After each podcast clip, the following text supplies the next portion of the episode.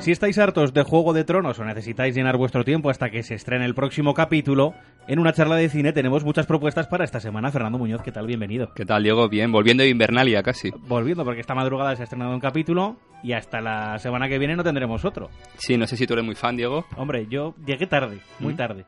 La séptima terminé de ver la semana pasada, pero llegué a tiempo. Bueno, te has ahorrado los dos años de espera que ha tenido Eso sí, mucha gente. sí. Bueno, pues antes del, del próximo capítulo, el segundo capítulo que llegará el domingo, si te parece unas propuestas para ver cine en la sala y también para ver cine en casa esta Semana Santa. Vamos con una charla de cine.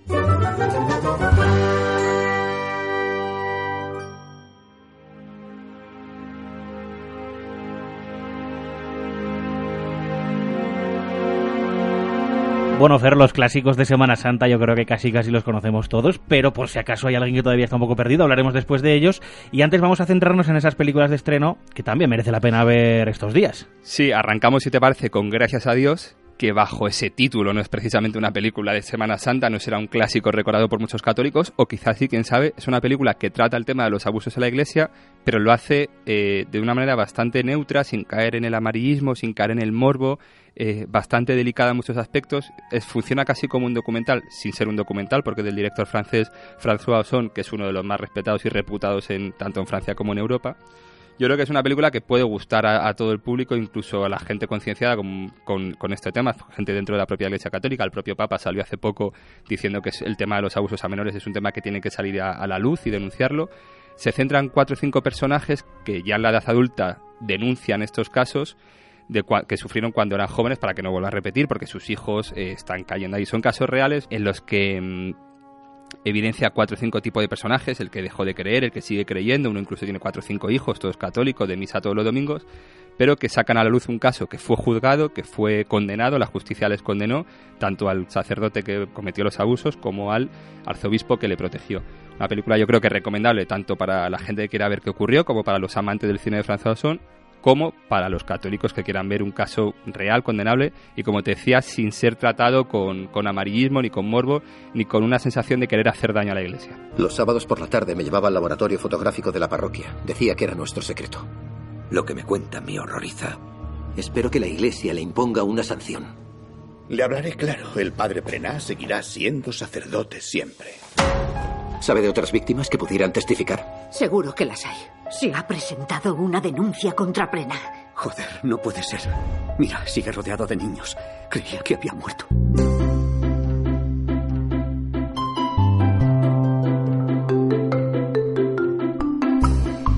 Y estos días hay mucho tiempo libre y mucho público, desde los más pequeños hasta los mayores. Vamos a centrarnos en los niños. Sí, ahora que están de vacaciones, ¿no? ¿Qué pueden hacer los padres para tenerlos entretenidos? Bueno, pues si quieren pasar un par de horas en el cine y luego irse a lo típico, ¿no? Centro comercial, este tipo de cosas. de Tomar que una hamburguesa, ¿no? Que no sea muy sano. Plan para niños en Semana Santa, ¿no? Se estrena en España Bikes, que es la primera coproducción de España con China. Es una película muy enfocada al público infantil. Eh, es una animación bastante buena, no es Pixar, no tiene esos 150 o 100 millones de presupuesto, pero aún así técnicamente está muy bien. Y la historia es una historia eh, sobre el, respeto a la naturaleza, los amigos, una peliculita pequeña, siendo española, una, aunque sea una coproducción con China, pero bastante bien, bastante recomendable para pasar una horita y media que dura con los niños. ¿Qué más tenemos por ahí? La semana pasada se estrenó también El Parque Mágico, también muy similar, está de Paramount, con bastante más presupuesto. Una niña que se mete en un parque de atracciones, empieza a vivir esa aventura de, bueno, de hacerse mayor dentro del parque de atracciones. Y también yo creo que una película recomendable para echar un par de horitas con los niños. También una superproducción donde sí que hay millones. Pues sí, aquí está la película de Tim Burton, Dumbo, esta nueva adaptación. Yo creo que ya la ha visto muchísima gente, pero yo creo que sí que es una película para echar el rato con los hijos y vamos, que no va a salir nadie traumatizado. Más nos traumatiza a nosotros la, la anterior, que sí que moría más gente. Y alguna otra también que sea como esta, para un público que no sé si es muy niño, muy niño, muy niño, pero también para gente Pues sí. pequeña. Tenemos ahí otra propuesta, Mía y el León Blanco, que es una película medio camino entre documental y la ficción, rodada en Sudáfrica. Es francesa, eso sí, una niña pequeña que sus padres van allí por trabajo, entonces no quiere vivir allí, y justo nace un león blanco y empiezan a crecer los dos juntos. Bueno, está muy bien hecha, es una historia muy bonita de amistad, también de protección del medio ambiente, que también transmite unos valores, y al no ser dibujos animados, quizá le guste también al niño de 10, 12 años.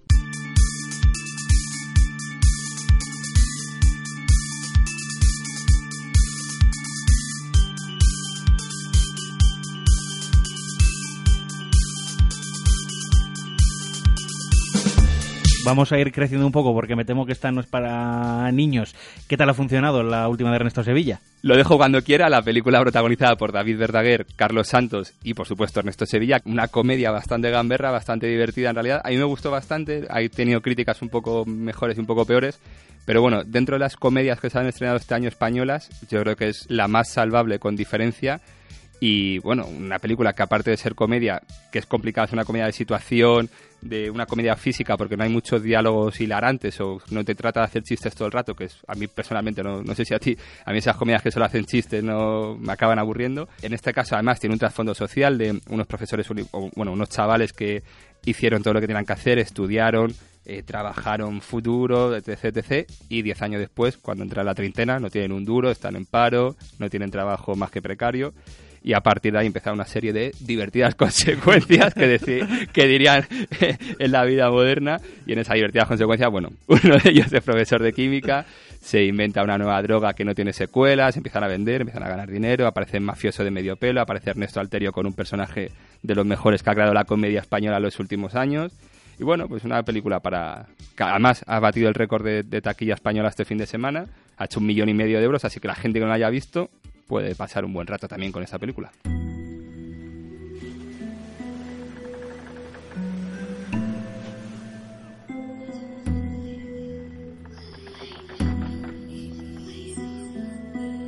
Y ahora otra de divertidas consecuencias, pero peores, quien quiera temblar en la sala. divertidas consecuencias mal. bueno, sí, es la propuesta de La Llorona, que es la película producida por James Wan, que es el director de Expediente Warren, Insidious, director, productor de todas estas películas de terror que han llegado últimamente. Eh, es la típica película de susto, de, pero sustos además de esto de giro de cámara y aparece ahí la muerta, eh, ruidos, ese tipo de sustos que tiene un público muy concreto, que le gusta mucho, que va a ver de este tipo de películas siempre, basada en una figura casi mitológica de una no muerta, como siempre, que se aparece, va a generar el terror, va, vamos, va a hacer temblar a una madre que tiene a sus dos hijos en casa, están solos, etc, etc. Eh, el trailer solo acojona con la escena de, de, la niña en la ducha que aparece la mano por detrás, bueno... Eh, pues es, como esa escena, 90 minutos de pasarlo muy mal.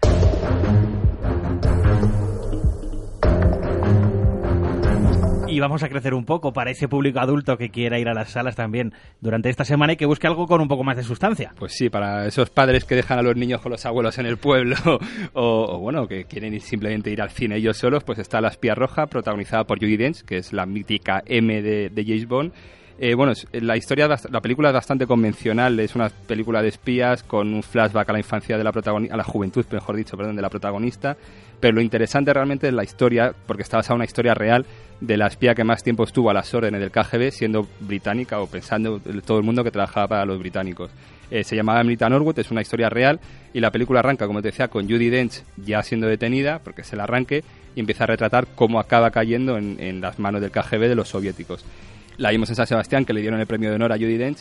Y la película pasó sin pena ni gloria realmente, aunque es una película que tú la vas a ver, no te va a decepcionar, tampoco vas a salir de allí recordando, recordándola toda la vida, pero es una película de espías interesante, sobre todo, por, como te decía, por descubrir la historia de esta persona real que es fantástica.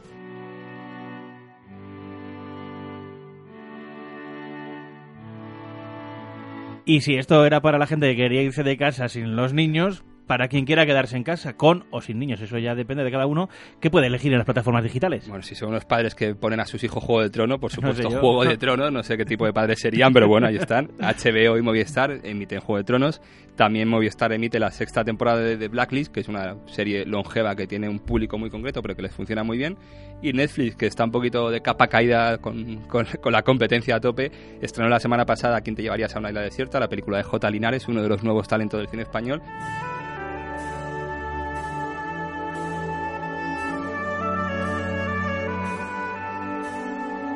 Y como este podcast, lo escucha gente de edades diversas, desde los más jóvenes hasta los mayores, vamos a hacer un repaso a esos clásicos que los mayores se lo conocen, pero que quizá algún joven diga, oye, pues es que me falta una de estas pelis de Semana Santa, hay que verla ahora, porque si no, no la veo en todo el año. Lo que tienen que hacer esos mayores es hacer lo que nos hacían a nosotros nuestros padres. Ponerlas. Y es que llegue Semana Santa y te pongas Benur y estés tres horas viendo Benur sin moverte de ahí, con la boca abierta. Televisión Española suele encargarse de eso, esa labor la, la cumple bien. Este año habrá que ver la programación de estos días. Hay una que la vamos a dejar para el final, que es el top 1, ¿no? Esa, esa que mucha gente estará pensando en ella, la vamos a dejar para el final. Sí. ¿Qué te Que parece quizás si se salga arran- un poco de las normas. Esa es la pista. ¿Qué te va a hacer comentar, por ejemplo, la misión? La misión es un clásico también de estas fechas, ¿no? Que se puede ver perfectamente. Con esa banda sonora de Ennio Morricone y esa cascada.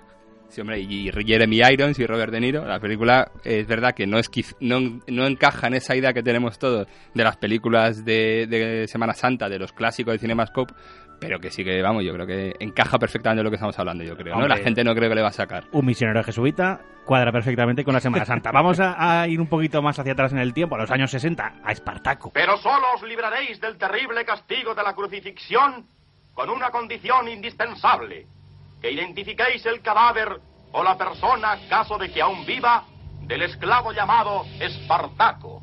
Yo, yo soy Espartaco. Yo soy Espartaco. Yo soy Espartaco.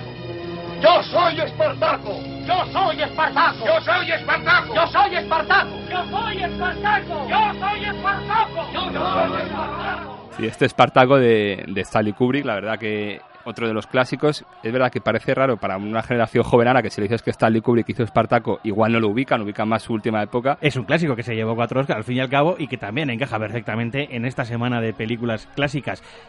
Mira, si nos vamos nueve años hacia atrás todavía, en el año 51 también tenemos a Quo Vadis. que es una película de Semana Santa aquí en España, igual que Los Diez Mandamientos, la mítica de Cecil B. DeMille, o Ben Hur, el clásico de Charlton Heston también, eh, pero que en Estados Unidos no se conocen tanto por ser películas de Semana Santa, sino porque fueron esas películas que los estudios apostaron ingentes cantidades de dinero, que recuperaron, eso sí, y que multiplicaron para diferenciarse del mundo de la televisión que les estaba empezando a comer terreno. Son películas que exploran el nuevo formato del cinemascope, que fue lo que hizo que los cines se volvieran a llenar, y como para llenar ese, formato, esas nuevas pantallas enormes, querían también buscar grandes historias que la televisión no pudiera acometer, pues apostaron por estas películas clásicas, religiosas, con historias que todo el mundo podía conocer y que todo el mundo podía empatizar y que además se prestaban a estos grandes escenarios. También historia clásica es La Pasión de Cristo, pero no lo es la peli de Mel Gibson, moderna, de 2004, polémica, pero que también se puede ver en estas fechas. Sí, bastante más diferente de estas películas clásicas de Semana Santa que hablamos, que eran grandes escenarios, miles de extras, historias religiosas en un sentido casi moral, más que en el sentido religioso. Por ejemplo, en Quo Vadis aparece Jesucristo un minuto, le da el agua y tal, y el otro se va y desaparece. Otras películas de esclavos. Pero aquí eh, Mel Gibson lo que hizo fue justo lo contrario, fue mos- mostrar la cruz, la sangre, el sufrimiento, por supuesto la pasión. Y bueno, son películas para todos los públicos de Semana Santa que yo creo que es- están bastante equilibradas hasta que apareció con los Monty Python la película que te- hemos reservado para el final. que es del año 79, es La vida de Brian, y es un clásico entre los clásicos, muy diferente a todos los que hemos hablado. Always look on the bright side of life. Su protagonista no es Jesucristo, que hay todavía gente que lo piensa 50 años después casi, que piensa que sigue siendo Jesucristo. Es una película fantástica para ver en Semana Santa sin... Yo creo que tampoco ofenda a nadie, vamos. Bueno, sí, es una comedia, es una sátira, es una parodia, pero al fin y al cabo eh, es una comedia absurda que no puede ofender a nadie y que narra la, pues eso, la vida de Brian. Y por supuesto, esos buenos ladrones, ese mal ladrón y este falso Mesías, al final en la cruz cantando esa mítica canción que yo creo que es una despedida perfecta para este especial, ¿no? Y para la semana que viene, que volveremos a hablar de cine, volveremos con la cartelera y dejaremos atrás una Semana Santa más. Hasta la semana que viene. Always look on the right side of life. For life is quite absurd, and death's the final word. You must always face the curtain with a bow.